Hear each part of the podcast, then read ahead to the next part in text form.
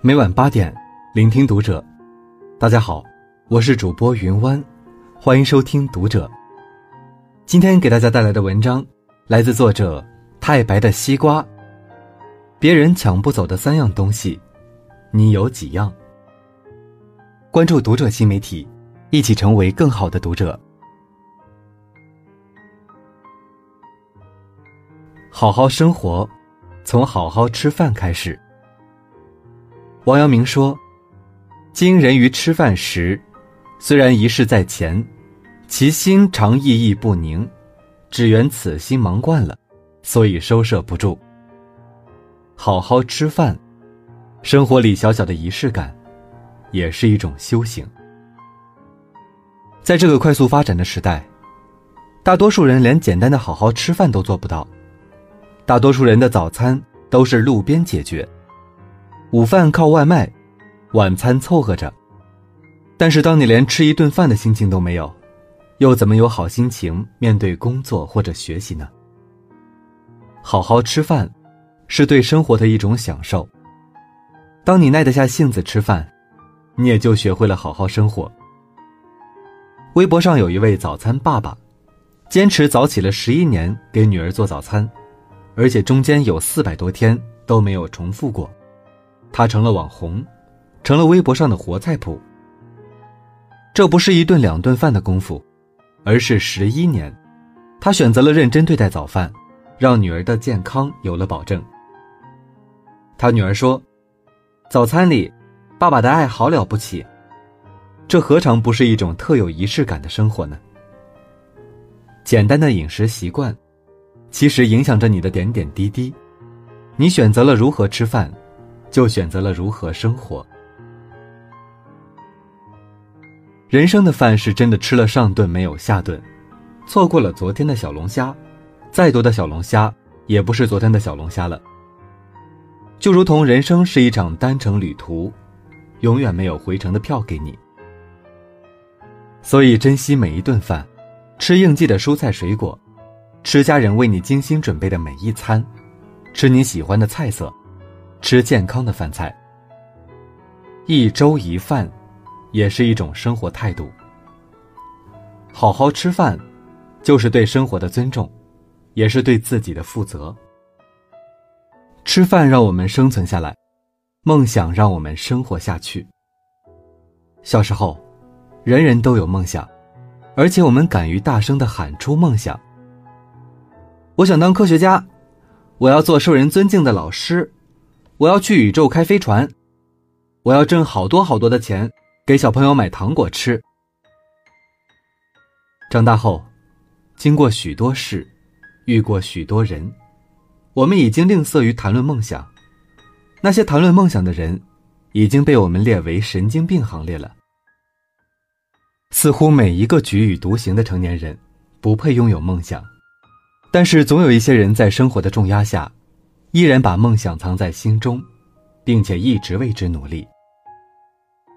我刷朋友圈的时候，看到高中同学小茹又在晒美国西海岸的休闲下午茶，内心已经平静无波了。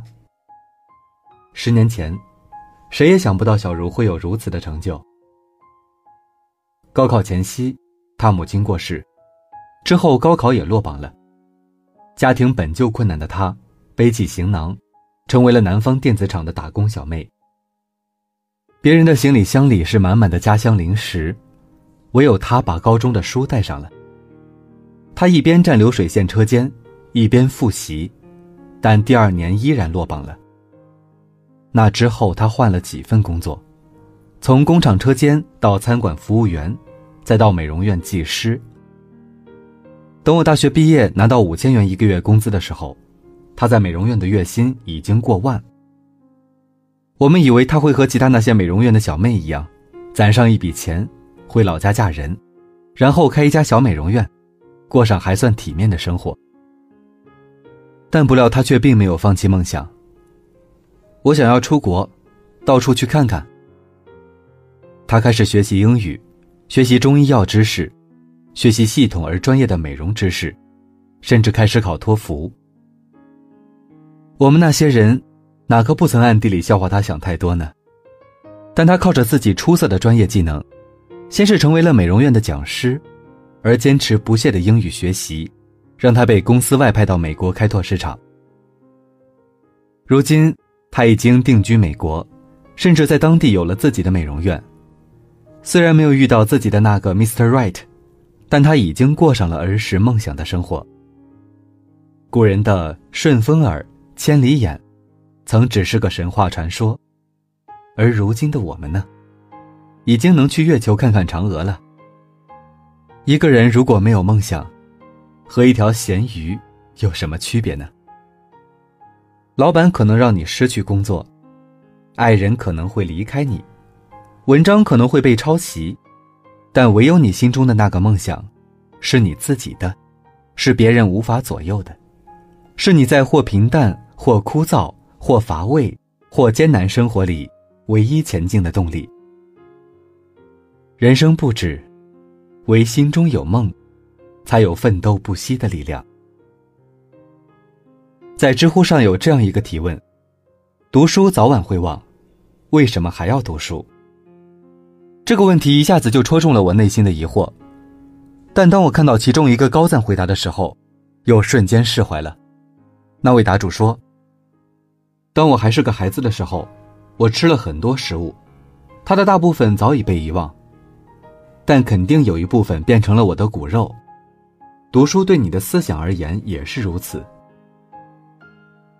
读书对于生活的意义，就如同吃饭一样，好好吃饭，让食物融进了我们的骨血里，也让我们的体格强健；而读过的那些书，也藏在了我们的灵魂里，让我们的思想更加强大。粗增大布裹生涯，腹有诗书气自华。一个人的气质，不是外貌与服饰，而源自于内心的强大。在董卿主持的第三季中国诗词大会，外卖小哥雷海卫过关斩将，击败北大硕士，获得该季的总冠军。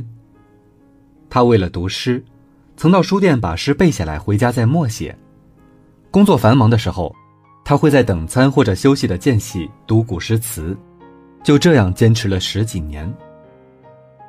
雷海卫夺冠的那一刻，董卿感慨地说：“你所有在日晒雨淋、在风吹雨打当中的奔波和辛苦，你所有偷偷的躲在那书店里背下的诗句，在这一刻都绽放出了格外夺目的光彩。”读书虽然没有让他获得物质财富上的成功。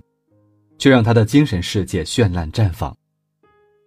正如网友所说的：“面若平湖，胸有积雷。”他脸上的淡然和眼里的光芒是藏不住的。若有诗书藏在心，岁月从不败美人。毕淑敏说过：“我喜欢爱读书的女人。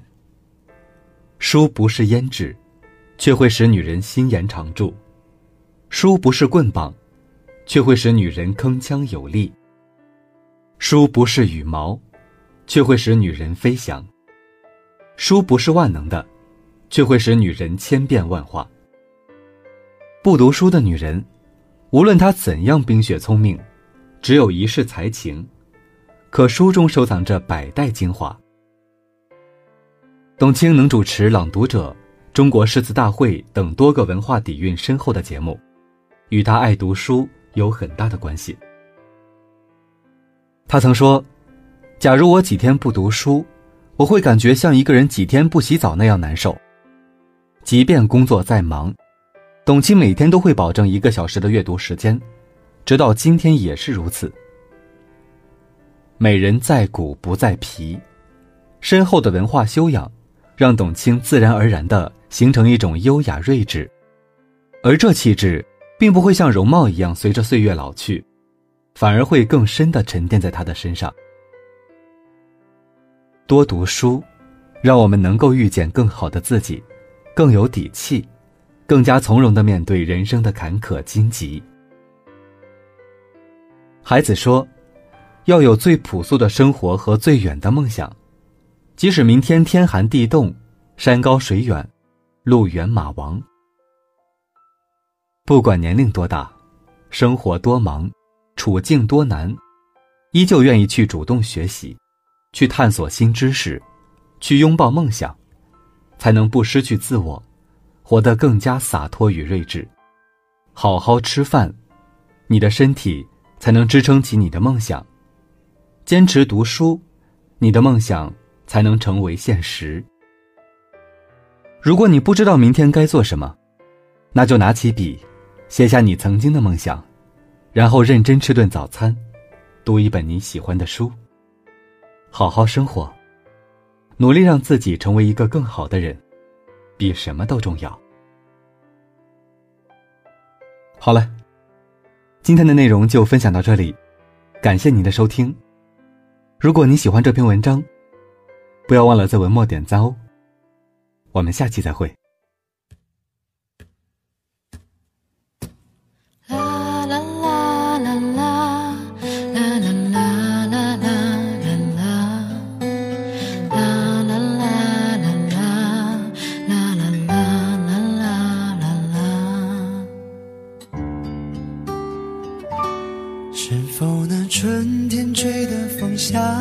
飘的雨，看见过年少的你？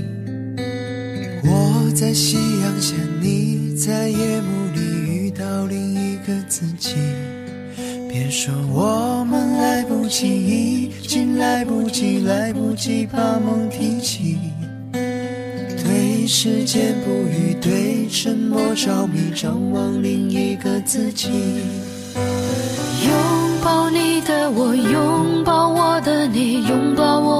失去。你哭过几次，又笑过了几句。未来的日子继续，藏在最柔软的心，栀子的香气，是你摆着群氧气。告别你的我，告别我的你，擦肩在城市里。相遇落在一起，却又从此分离。若是有一天相遇，看我老去的眼睛，请不要伤心，他见过你的年轻。请不要伤心，他见过你的。